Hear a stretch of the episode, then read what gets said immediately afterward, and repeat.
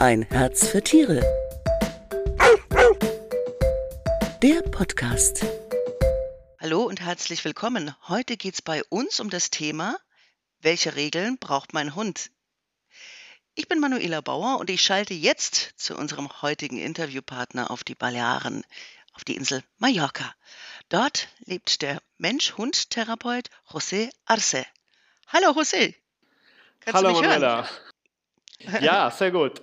Ja, super. Natürlich frage ich nach dem Wetter auf Mallorca. Ach, wir hatten jetzt die letzten zwei Wochen nur, nur Regen, Regen, Regen, Regen. Ehrlich. Na, kann, na gut, du willst mich nicht neidisch machen, danke dir. Jetzt weiß ich, warum ich, äh, ich ausgewählt hier auf Mallorca zu leben, weil äh, das war wirklich unerträglich. Alles mit Matsch und mit so vielen Hunden, kannst du dir vorstellen. Aber jetzt scheint wieder die Sonne und äh, können wir ein bisschen mehr durchatmen. Ja, wenn die alle, du hast ja wie viele Hunde? Ich habe ja gerade zehn Hunde. Okay, und die alle mit Matsch und dann ins Haus. Das stelle ich mir lustig vor. Genau, genau, genau. man, ist nur beim Putzen, beim Putzen, beim Handtücherwechseln. Okay, kennst du das ja, ne? Aber macht auch Spaß, ne? Ich liebe so, so große Familien. Schön. José, heute geht es um Regeln und ob Hunde überhaupt Regeln brauchen und wenn ja, viele, wenige. Welche Regeln findest du sind im Zusammenleben mit Hunden wichtig oder kann man gar nicht weglassen? Naja, Regeln sind wichtig, ne? sogar für uns Menschen, für Kinder und klar, für Zusammenleben mit Hund, Regeln und Struktur sind wichtig. Das Problem ist, ist oft beim Hundebesitzern, die wissen nicht, wo, wo sie anfangen sollen. Ne? Manche mhm. Hundebesitzer haben Probleme sich selber oder die Beziehung mit dem Hund ist noch nicht aufgewachsen und dann versuchen, dass der Hund irgendwas macht, äh, dann haben die die falsche Vorstellung und dann ärgern sie sich und dann meinen, sie haben dann Probleme. Und äh, eigentlich, äh, ein Hund braucht eine gute Basis. Ne? Und die gute Basis, das liegt daran an dieser Mensch-Hund-Beziehung.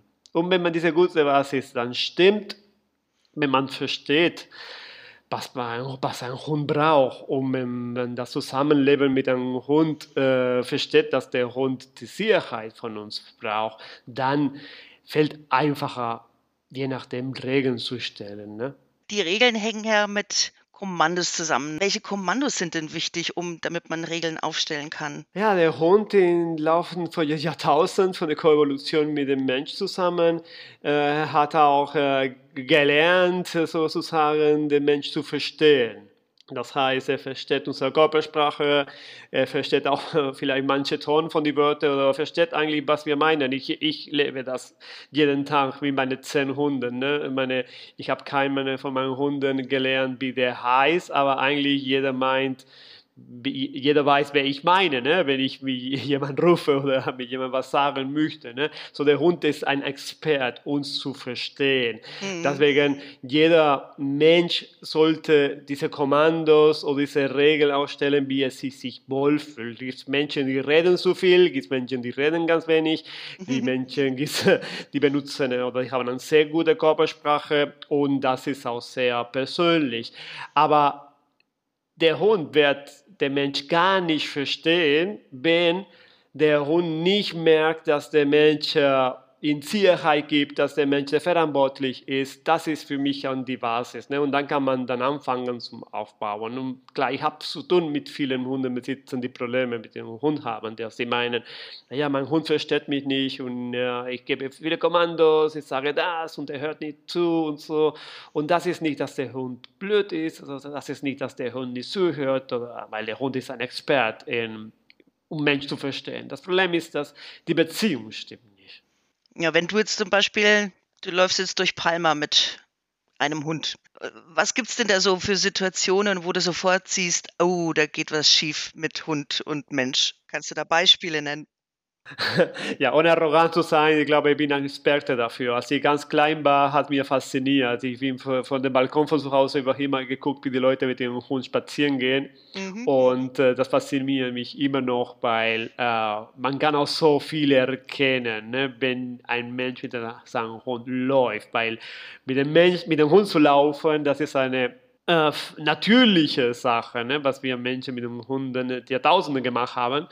Und äh, das kann man viel erkennen. Erstmal, man, wie, wie der Mensch sich fühlt, wie der Hund sich fühlt. Äh, die Körpersprache des Hundes natürlich, die Körpersprache des Menschen, äh, die Verbindung mit der Leine. Dann, ob, egal ob sie sich beide sich angucken oder sich nicht angucken, ob sie zusammengehen oder nicht zusammengehen. Das, das kennst du auch bestimmt. Ja, zum Beispiel, das wäre so der Klassiker, ne? der, der Hund hinterher oder vorne laufen, sowas. Aber eigentlich geht es mehr darum, ob sie wirklich ein Team sind zusammen. Ne? Mhm. Ne? Manchmal braucht man auch nicht, ähm, dass der Hund neben dem Mensch läuft, so bei Fuß oder sowas. Manche Hunde laufen bei Fuß sehr, sehr gut, weil die trainiert sind. Aber eigentlich man merkt man auch, dass keine gute Beziehung zwischen die beiden ist. Ne? Da ist angespannt und ähm, ähm, klar, das fällt total auf. Ne? Wenn, ich sage immer, der Mensch geht da lang und der Hund geht da lang. Nicht, nicht im Sinne des Wortes vielleicht, dass der Hund geht 25 voraus, sondern auch das äh, vom Gefühl her. Ne? Innerlich. Innerlich, genau. Sagen wir mal, diese Beziehung ist schon seit sehr langem nicht im Balance zwischen dem Halter und dem Hund oder sogar schon jahrelang. Gibt es denn da äh, für dich als Mensch-Hund-Therapeut Siehst du da eine Chance, dass man sowas wieder hinkriegt und oder denkst du, der Hund denkt sich dann plötzlich, was will der denn jetzt plötzlich von mir? Auf jeden Fall. Auf jeden Fall. Deswegen nenne ich mich Mensch-Hund-Therapeut, weil äh, da muss irgendwas passieren bei den Menschen. Ne? Der Mensch muss wieder äh, von Null anfangen. Von Null anfangen meine ich, sich auch hinterfragen. Äh, was ist ein Hund? Was braucht ein Hund von mir? Äh, was habe ich falsch gemacht die ganzen Jahre? Wie soll ich jetzt die Basis anfangen? Und das ist, was ich versuche immer egal mit dieser Interview oder mit meinen Büchern oder meinen Kunden oder sogar in Seminaren, versuche ich immer den Mensch diesen Mut zu machen. Es ist nie so spät. Ne? Es ist nie so spät. Natürlich, wenn der Hund drei oder vier Jahre ein Verhalten von dir natürlich gelernt hat, dann äh, das vielleicht braucht er auch noch drei Jahre, um zu überzeugt zu sein, der der Mensch in der Lage ist, diese Sicherheit zu geben und äh, dieses Vertrauen zu zeigen, dass er die Verantwortung trägt. Aber das ist, was ich, äh, was das das Wichtige ist. Ne? Der Mensch kann immer von Null anfangen und äh, bei manchen Fällen, wenn man denkt, okay, der Hund hat so lange so was Falsches gelernt oder Falsches von dem Mensch gesehen, das wird ganz schwer. Manche von diesen Fällen sind viel einfacher und der Hund ist äh, ausgelastet von diesem äh, von dieser Last, dass er hat, äh, äh, auf den Mensch die ganze Zeit aufzupassen, auf den Mensch auf die ganze Zeit achten, äh, mit diesem Stress das leider der Mensch nicht gemerkt hat, zu leben. Und ähm, natürlich, äh, es ist nie zu spät. Und äh, je, je älter der Hund ist, mehr Ruhe braucht und mehr Struktur auch braucht, mehr Sicherheit von uns braucht. Dann ist, ich will die Leute motivieren und äh, der Hund macht das nicht, weil er uns ärgern möchte. Der Hund äh, will sich mit uns nicht testen. Der Hund muss, muss, möchte sich wirklich entspannen. Und dafür braucht ein entspannter Mensch, der diese Basis und diese Souveränität. genau, diese Basis äh, zu dem Hund wieder, äh, wiedergeht. Du schreibst ja, dass das Gassi-Gehen für dich der perfekte Zeitpunkt ist, mit dem Hund zu arbeiten. Warum und wie sieht es dann aus? Ah ja, die perfekte, okay, ich bin ein bisschen Freak davon. Wie gesagt, ich finde, äh, ich spüre Gänsehaut, ne, wenn ich mit meinem Hund spazieren gehe, wenn ich merke, dass wir eins bilden. Ne?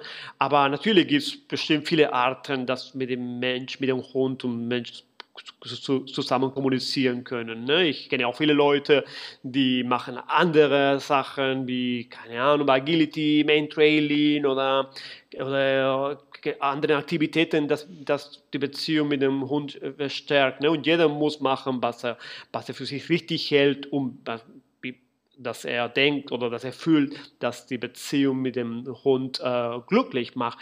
Aber ich äh, schreie davon, äh, dass man sollte den Spaziergang achten, weil das ist äh, das Mindestens, das wir mit unseren Hunden machen können. Und das ist äh, auch das, eine von den wichtigen Sachen. Und jeder Hundebesitzer muss mit seinem Hund spazieren gehen. Und das ist eine Gelegenheit, äh, wenn man das gut macht und so viel machen für diese Beziehung zwischen Mensch und Hund. In so einem Spaziergang, man gibt zu den, wenn man dieser Spaziergang gut strukturiert ist, man gibt dem Hund Sicherheit, man baut, an, man baut eine Beziehung, ähm, man man erzieht den Hund, auch wenn man so sagen möchte. Ne? Man, man vorbereitet den Hund für das Leben. Das ist genauso wie mit unseren Kindern. Ne? Ich meine, wir sind 12 oder 13 Jahre alt oder vielleicht vorher und können wir mit dem Fahrrad fahren, können wir, wissen wir, was eine Ampel ist, wissen wir, wie wir uns in die Gesellschaft bewegen müssen. Aber das wissen wir, weil